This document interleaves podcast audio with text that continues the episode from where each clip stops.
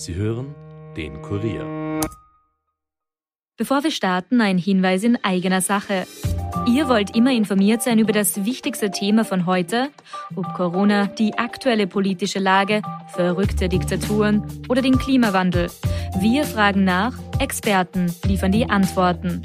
Der Kurier Daily Podcast. Ein Tag, ein Thema. Überall, wo ihr Podcast hört und auf kurier.at slash daily. The first rule in investment is don't lose. And the second rule in investment is don't forget the first rule. Ziemlich gut veranlagt. Der Finanzpodcast von Kurier und Krone Hit. Liebe Podcasthörerinnen, lieber Podcasthörer, willkommen zu Ziemlich gut veranlagt. Heute sind wir nicht im Podcaststudio, sondern auf zwei Kontinente verteilt. In Good Old Europe, der stellvertretende Leiter der Kurier Wirtschaftsredaktion, Robert Kledorfer. Hallo Robert. Hallo Rüdiger. Und ich bin in den USA, genauer gesagt, unterwegs zur Messe der NAB, das ist die National Association of Broadcasters, zur größten Messe für Rundfunktechnik und Rundfunkinhalte, startet Ende der Woche in Las Vegas. Aktuell bin ich gerade in Oregon und habe vor zwei Tagen noch im Schnee gestapft, in Montana. Robert, wie ist das Wetter bei uns? Durchwachsen, aber angeblich wird es nächste Woche nachhaltig besser.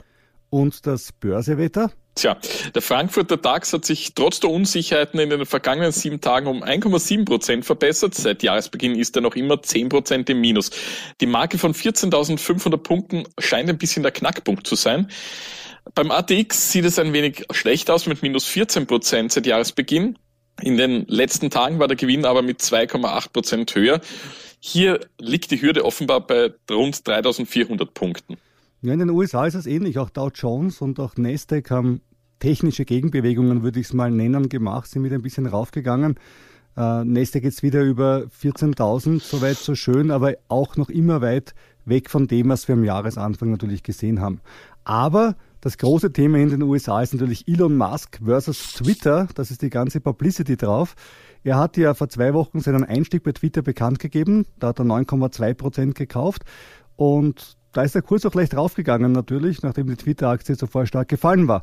In der K-Woche hat er nachgelegt, warum nicht gleich das ganze Unternehmen kaufen und es so von der Börse zu nehmen. So hat er es, wie es sich gehört, in einem Tweet ausgedrückt. A public company going private, wie der Amerikaner sagt. Das kostet natürlich etwas Geld. Musk bietet den Aktionären 54 Dollar 20 Cent pro Aktie. Das sind in Summe immerhin stolze 43 Milliarden Dollar. Gut, etwa 4 Milliarden spart er sich, weil er ja nur 90,8 Prozent kaufen muss. 9,2 hat er ja schon, aber das sind dann noch immer 39 Milliarden. Und es ist auch für Elon Musk jetzt nichts, was er so einfach nebenbei bezahlt. Natürlich hat er extrem viel Geld, aber da steckt ja in Tesla-Aktien, die er auch nicht alle verkaufen kann. Letztes Jahr hat er Tesla-Aktien im Wert von 16 Milliarden verkauft, bleibt also noch eine Lücke von 23 Milliarden. Und wie Musk die füllen wird, ist hier noch das große Rätsel. Bei Twitter selbst ist man eher unangenehm von dem Plan berührt, um es freundlich auszudrücken. Es gab Notfallmeetings. Der Twitter-Boss Parek Argewal hat versucht, seine Mitarbeiter zu beruhigen. Die haben Angst, A, um ihre Jobs, aber vor allem B, dass ihr Lebenswerk den Bach runtergeht. Ein Rat, den ausgerechnet der Twitter-Boss von seinen Mitarbeitern bekommen hat, er soll selbst mehr twittern, um den, Zitat, aggressiven Tweets von Elon Musk etwas entgegenzusetzen. Zitat Ende. Wie kann so eine Übernahme praktisch ablaufen? Der Vorstand sieht sich das Angebot an und kann den Aktionären empfehlen, zuzustimmen oder eben nicht. Letztlich ist auch ein unfriendly Takeover vorstellbar, in dem Musk am Vorstand vorbei direkt mit den Eigentümern, also den Aktionären redet. Alles in allem schaut das Ganze, finde ich, ein bisschen komisch aus. Erstens, Twitter mag ja als Meinungsfreiheitstool wichtig sein, aber kommerziell ist es bis heute eher mau. Twitter hat gerade mal 180 Millionen Jahresüberschuss gemacht bei 43 Milliarden Bewertung aller Elon Musk. Ist das in KGV, Robert, jetzt tapfer sein, von schlanken 238, da bist dabei, gell? ja, na ganz sicher. Gut, man muss aber sagen, Twitter hat ein gutes Umsatzwachstum hingelegt. Selbst im solchen Jahr 2020 sind sie leicht gewachsen und im Schnitt 47 Prozent Wachstum pro Jahr über die letzten zehn Jahre. Und das Schöne dabei, die Kosten steigen langsam als die Einnahmen wie bei den Tech-Companies. Wenn das Werkel einmal steht, fallen neue Kunden nicht so sehr ins Gewicht auf der Kostenseite. Aber und das ist das große Aber. Und der zweite Punkt für mich, die Abhängigkeit von Werbefinanzierung bleibt Twitters Achillesferse. Bezahlte Abos, du bekommst exklusive Tweets von Elon Musk und anderen Promis zuerst, könnten ein Gamechanger sein. Ich bin etwas skeptisch, weil erfahrungsgemäß relevante Tweets meist eh dann zehn Minuten später überall zu lesen sind. Musk will jedenfalls diese Twitter-Abos gegen Geld ausbauen und sieht darin die Zukunft. Alles in allem sieht das Ganze ein bisschen wie eine Börsensoap-Opera aus. Äh, Elon Musk so als Gia Ewing sozusagen. Er hat jetzt seine 9,2 Prozent langsam zugekauft und da kommt jetzt die Börsenaufsicht ins Spiel, denn er hätte eigentlich ab dem Zeitpunkt, wo er 5 Prozent hatte, bereits melden müssen, dass er die 5 Prozent hat. Warum? Wenn alle wissen, dass Musk kauft, würde ja der Börsenkurs steigen und Musk müsste die restlichen Aktien teurer kaufen. Das heißt, wenn er es nicht sagt, könnte man das als Börsenbetrug werten und das will sich die Börsenaufsicht jetzt mal ansehen. Viele Fragezeichen hier und dazu passend ein Hinweis von Robert. Triff keine Entscheidung nur, weil du irgendwann einmal von einem Unternehmen gehört hast. Und auch nicht, weil wir davon reden, sondern informier dich immer auf möglichst vielen Kanälen. Die Erwähnung von Aktien und anderen Anlageinstrumenten in diesem Podcast stellt jedenfalls keine Kaufempfehlung dar. Du haftest selbst für deine Investitionen, so wie wir für unsere. Robert, nach all diesen Spekulationsblasen USA, Twitter, Elon Musk zu etwas Handfesten. Du hast doch so richtig schöne, handfeste Unternehmen für uns. Natürlich. Du kannst dich doch sicher noch an Hannes Ametsreiter erinnern. Der war doch mal Chef von der, hieß es damals echt Telekom oder A1? Ich weiß es nicht mehr, jedenfalls des, ja, staatlichen, des staatlichen Telefonanbieters der jetzt mexikanisch ist. So. Staatlich. Damals, damals, staatlich, jetzt mexikanisch. Ja, aber er ging dann, er ging an die Börse, sagen wir so, und dann war er dann nur mehr halbstaatlich. Und ein bisschen staatlich ist er ja heute auch noch, ne? also so ist es nicht. Zurück zu Jeden Hannes Amesreiter. Richtig. Jedenfalls er, der ehemalige Telekom-Chef, leitete zuletzt sieben Jahre lang die Geschicke der Deutschland-Tochter des britischen Telekom-Konzerns Vodafone. Er hat nun seinen Abgang eingeleitet. Er macht dann irgendwas mit Private Equity. Sicher auch ganz gut. Er war ja recht erfolgreich in diesem Konzern. Jedenfalls Grund genug für mich, mir mal die Aktie des Mutterkonzerns äh, Vodafone Group näher anzusehen. Naja, ein Highflyer sieht jedenfalls anders aus. Minus 35 Prozent in den letzten fünf Jahren war sicher nicht Arbeitsreiter schuld.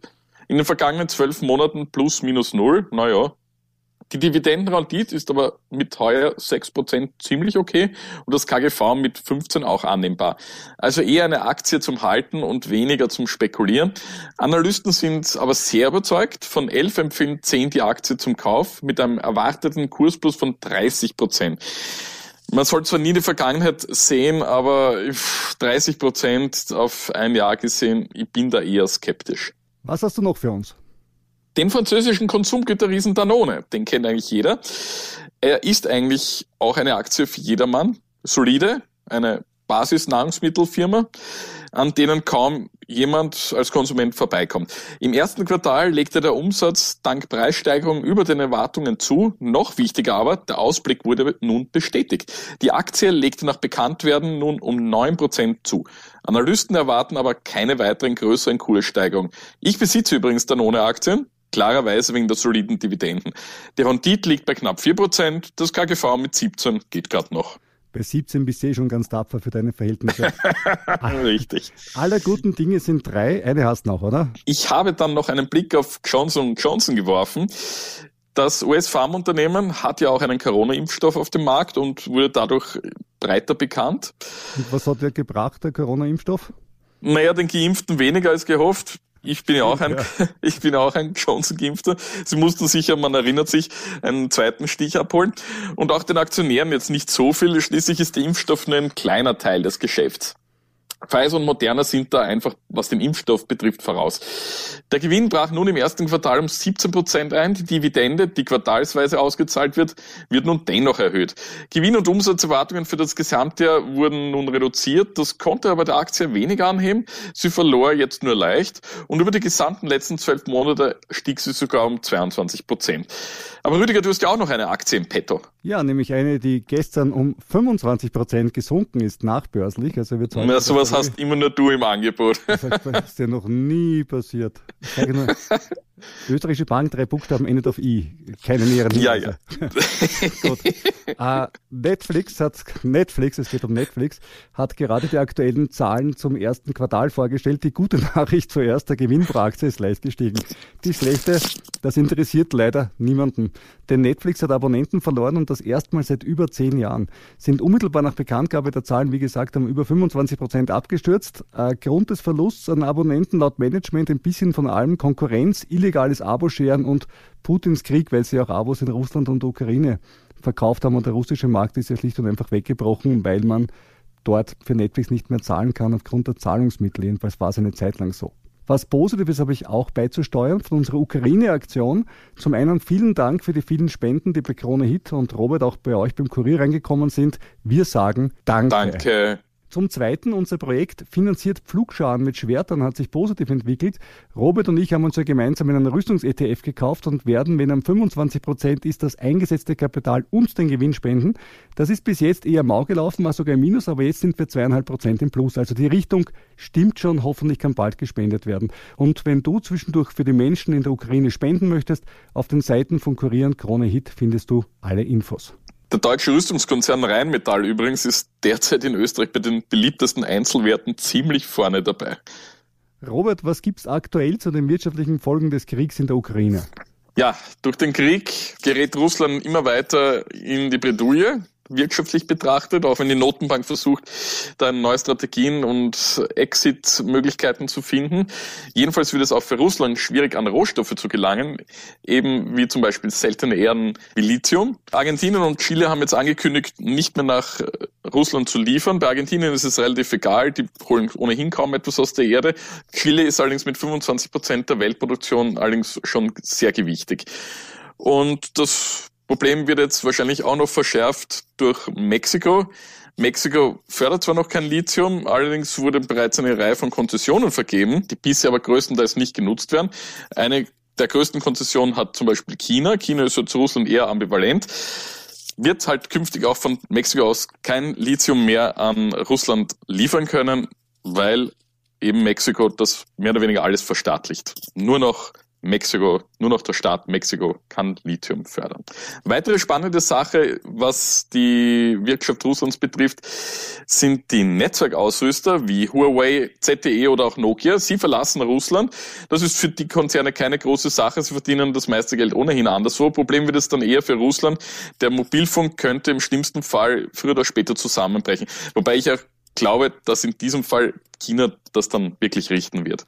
Was gar nicht so leicht ist, denn in vielen Produkten, gerade in der Netzwerktechnik, stecken westliche Patente und da haben die Chinesen schon Angst, Patentverletzungen dann zu begehen und damit einen Wirtschaftskrieg mit den USA anzufachen.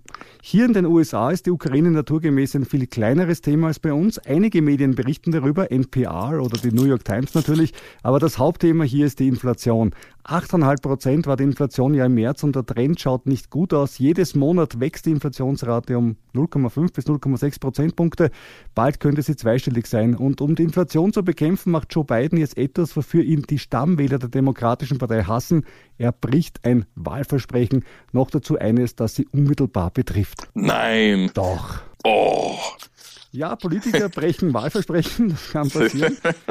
Hier, hier verstehe ich es aber sogar ein wenig. Worum geht's? Hier in den USA verschulden sich viele Studenten stark, weil sie auf teure Universitäten gehen. Diese Student Loans machen bei vielen Studierenden dann 50.000, 100.000 oder sogar 300.000 Dollar aus. Biden hat versprochen, jedem mit so einem Kredit mit 10.000 Dollar unter die Arme zu greifen und will das jetzt nicht mehr machen wegen der Inflation. Denn natürlich würde ein Teil dieser 10.000 Dollar in Konsum gehen und damit wäre mehr Geld im Umlauf, aber nicht nicht mehr waren und so steigt, wie im Lehrbuch, die Inflation.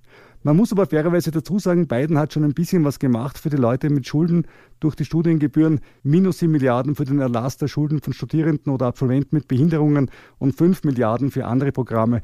In Summe, und jetzt kommt eine wirklich epische Zahl, liegen die Gesamtschulden wegen Studiengebühren in den USA bei 1750 Milliarden Dollar. Ja, und 12 Milliarden hat er jetzt in die Programme reingesteckt. Also das wirkt eher kosmetisch. Ja, die Inflation wird für Biden wohl zur großen Bürde bei den Midterm-Wahlen im November. Absolut richtig. Die Umfragen sehen auch überhaupt nicht gut aus für seine Partei. Mhm. Aber immerhin, das Problem wurde erkannt, die Fed hat die Zinsen bereits angehoben und wird es weiter tun. Der US-Notenbanker James Ballard zum Beispiel hat für die Anhebung der US-Zinsen auf 3,5 Prozent bis zum Jahresende plädiert. Der Krieg in der Ukraine werde wohl einen deutlichen Einfluss auf die Wirtschaftsentwicklung in Europa haben. Die Auswirkungen auf die Wirtschaft in Nordamerika blieben aber wohl begrenzt. Ja, da gebe ich ihm recht, aber die EZB sollte jetzt trotzdem endlich in die Gänge kommen. Okay, die Anleihenkäufe werden laut EZB-Chefin Lagarde sehr wahrscheinlich im Sommer enden. Und in einem zweiten Schritt soll dann das Ende der Nullzinsära eingeläutet werden. Doch bloß verrät sie nicht, wann das ungefähr sein wird. Laut dem lettischen Ratsmitglied Martins Katzaks könnte sie ihre Zinsen schon im Juli anheben. Er gilt jedoch als Verfechter einer restriktiven Geldpolitik und von daher, naja, schauen wir mal. Und der Einfluss von Martin Katzaks wird wahrscheinlich auch enden sein wollen. Da werden Frankreich, Deutschland und andere Staaten vielleicht auch noch ein Wörtchen mitreden. Könnte ich mir äh, äh, Aber bitte, Österreich hat auch ein Wörtchen mitzureden. Ja, also so ist ja, es nicht. Ein Wörtchen, genau.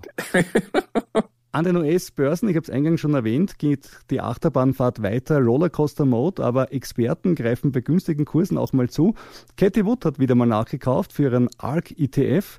Sie ist ja quasi der Warren Buffett der Tech-Anleger, könnte man sagen. Drei Aktien waren es die Woche. Roku, die bauen Streamingboxen fürs Fernsehen und vertreiben auch TV-Programme darüber, teilweise gegen Gebühr. Blade Air Mobility und jetzt kommt's, ein On-Demand-Helikoptertransportservice. Sachen gibt's, gell? Und UiPath, Experte für Software im Bereich Automatisation, die haben wir schon mal erwähnt hier im Podcast. Alle Aktien sind derzeit billig natürlich, ob sie auch Überraschend. ob sie auch günstig sind, das wissen wir wahrscheinlich erst in ein paar Jahren. Wiederhören werden wir uns dagegen schon nächste Woche. Dann sind wir vielleicht reicher. Aber sicher weiser.